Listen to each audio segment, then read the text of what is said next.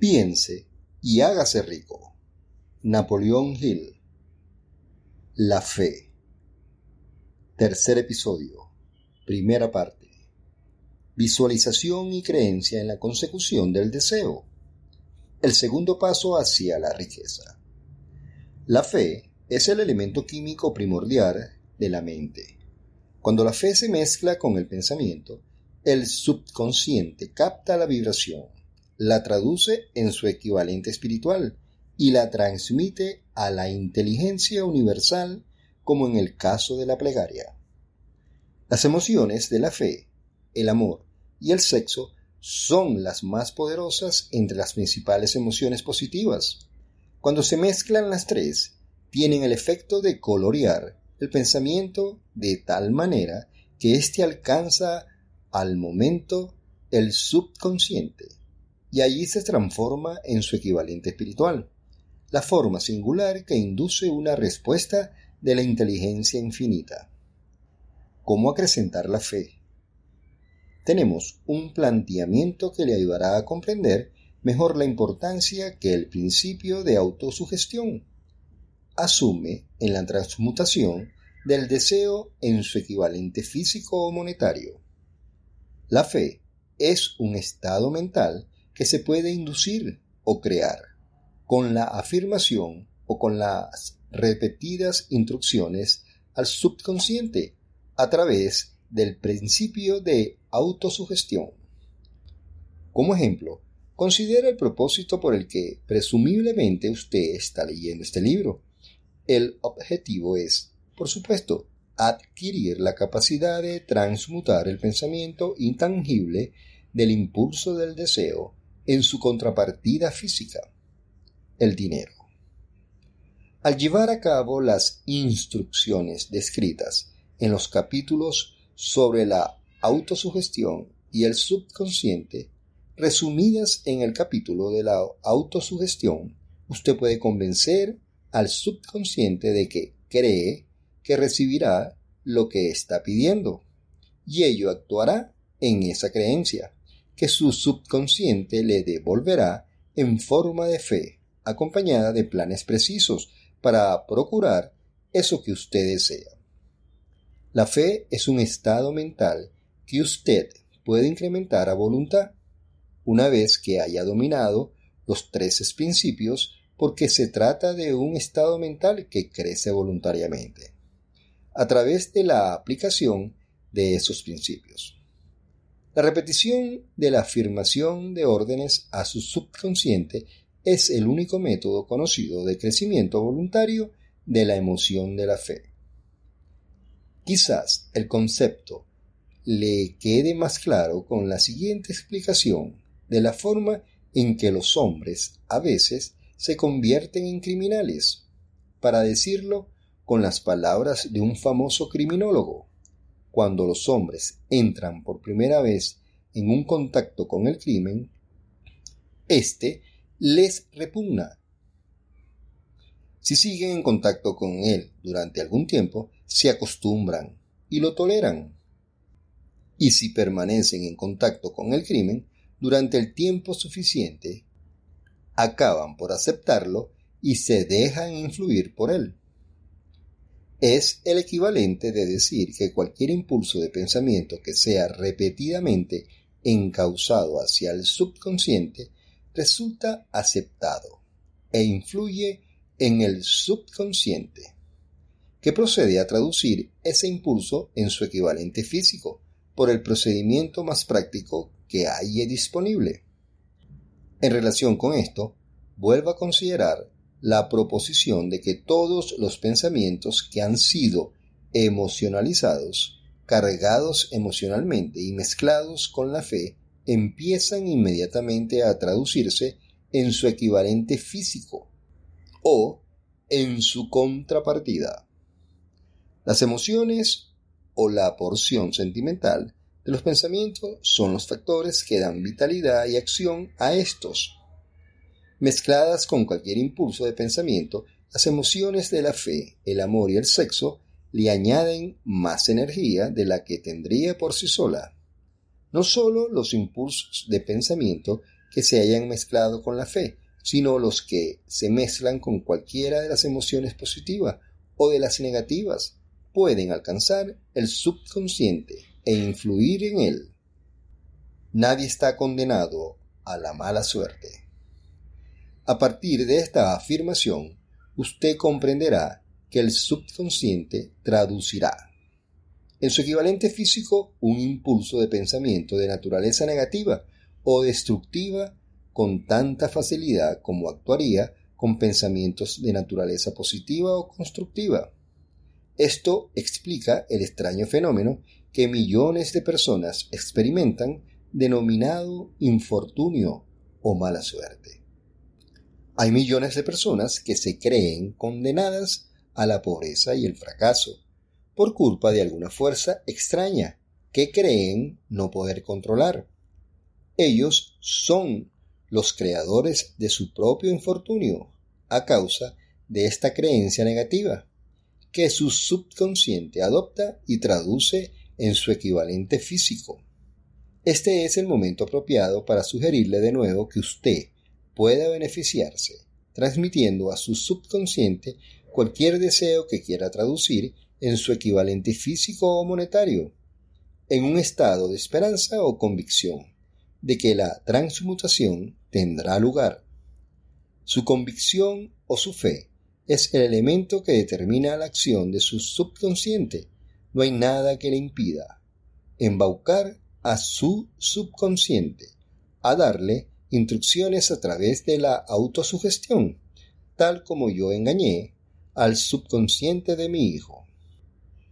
Para llevar a cabo este engaño de manera más realista, cuando se dirija a su subconsciente, compórtese tal como lo haría si ya estuviera en posesión del objeto material que está pidiendo. Su subconsciente traducirá en su equivalente físico, por el medio más práctico y directo, cualquier orden que se le dé en un estado de convicción o de fe en que la orden se llevará a cabo.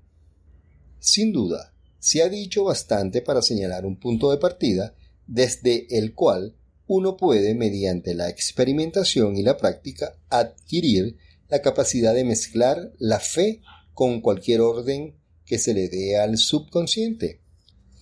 La perfección surgirá a través de la práctica. No puede aparecer por el mero hecho de leer las instrucciones. Es esencial para usted que estimule sus emociones positivas como fuerzas dominantes de su mente y quite la importancia y elimina las emociones negativas. Una mente dominada por emociones positivas se convierte en una morada favorable para el estado mental conocido como fe. Una mente así dormida puede voluntariamente darle al subconsciente instrucciones que éste aceptará y ejecutará de inmediato. La fe es un estado mental que se puede inducir mediante la autosugestión. Durante las épocas, las religiones han exhortado a la humanidad en conflicto a tener fe en este o aquel dogma o credo, pero no han logrado explicar a las multitudes cómo tener fe. No han afirmado que la fe es un estado mental que se puede inducir mediante la autosugestión. En un lenguaje que cualquier ser humano normal podrá entender, describiremos todo lo que se sabe sobre el principio mediante el cual la fe puede aparecer donde ya no existe. Tenga fe en usted, fe en el infinito. Antes de empezar, debería recordar que la fe es el elixir eterno, que da vida, poder y acción al impulso del pensamiento. Merece la pena leer el enunciado anterior una segunda vez, y una tercera, y una cuarta. Merece la pena leerlo en voz alta. La fe es el punto inicial de toda acumulación de riquezas. La fe es la base de todos los milagros y de todos los misterios que no se pueden analizar con parámetros de la ciencia.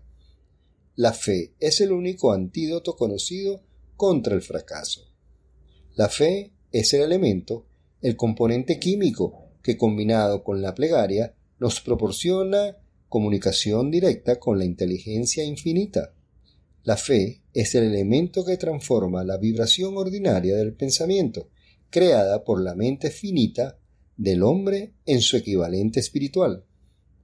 La fe es el único agente a través de la cual el hombre puede dominar la fuerza de la inteligencia infinita y usarla.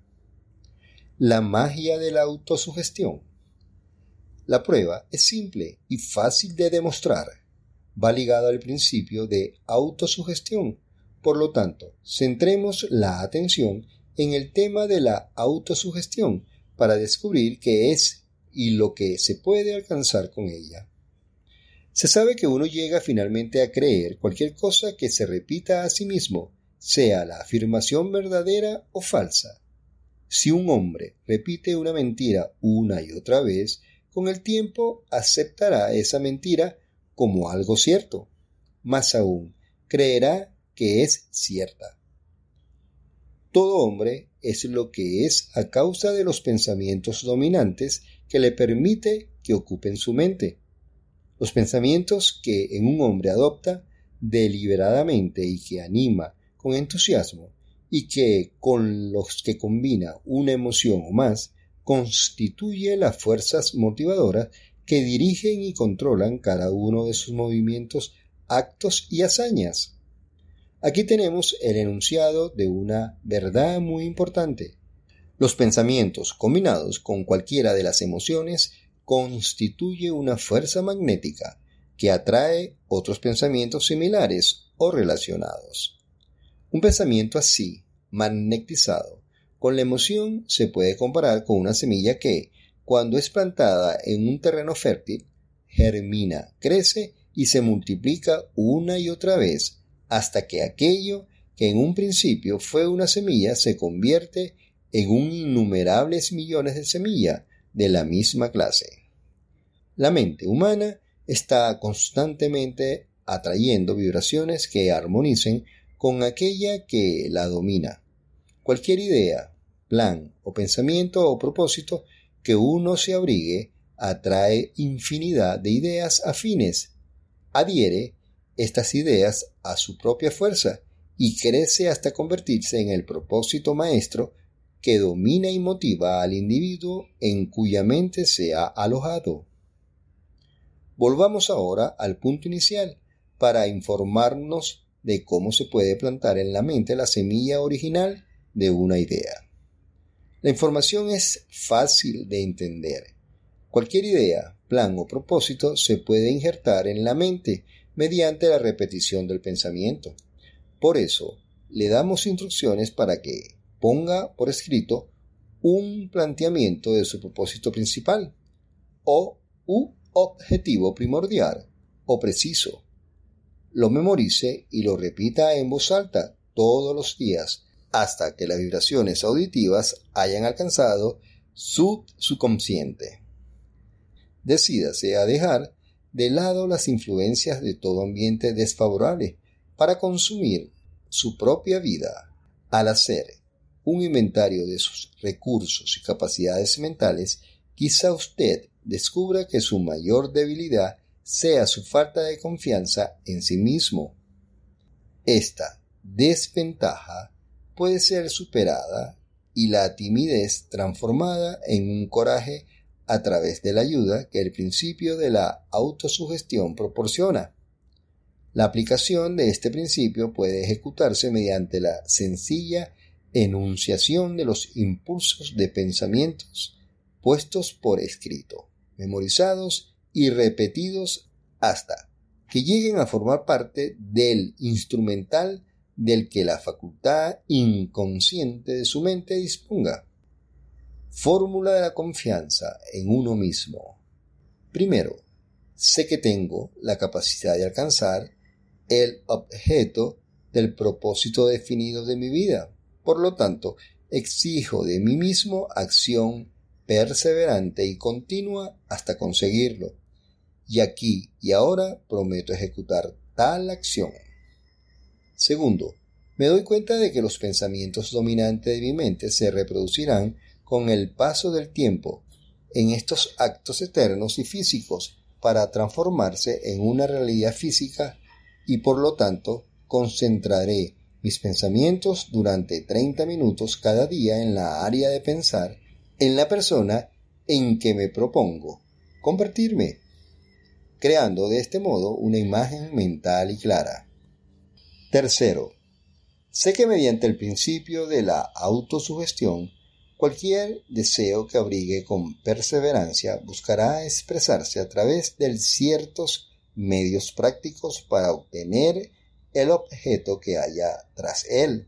Por lo tanto, dedicaré 10 minutos cada día a pedirme el incremento de la confianza en mí mismo. Cuarto, he escrito con claridad una descripción del objetivo primordial de mi vida y nunca dejaré esforzarme hasta que haya conseguido la suficiente confianza en mí mismo para alcanzarlo.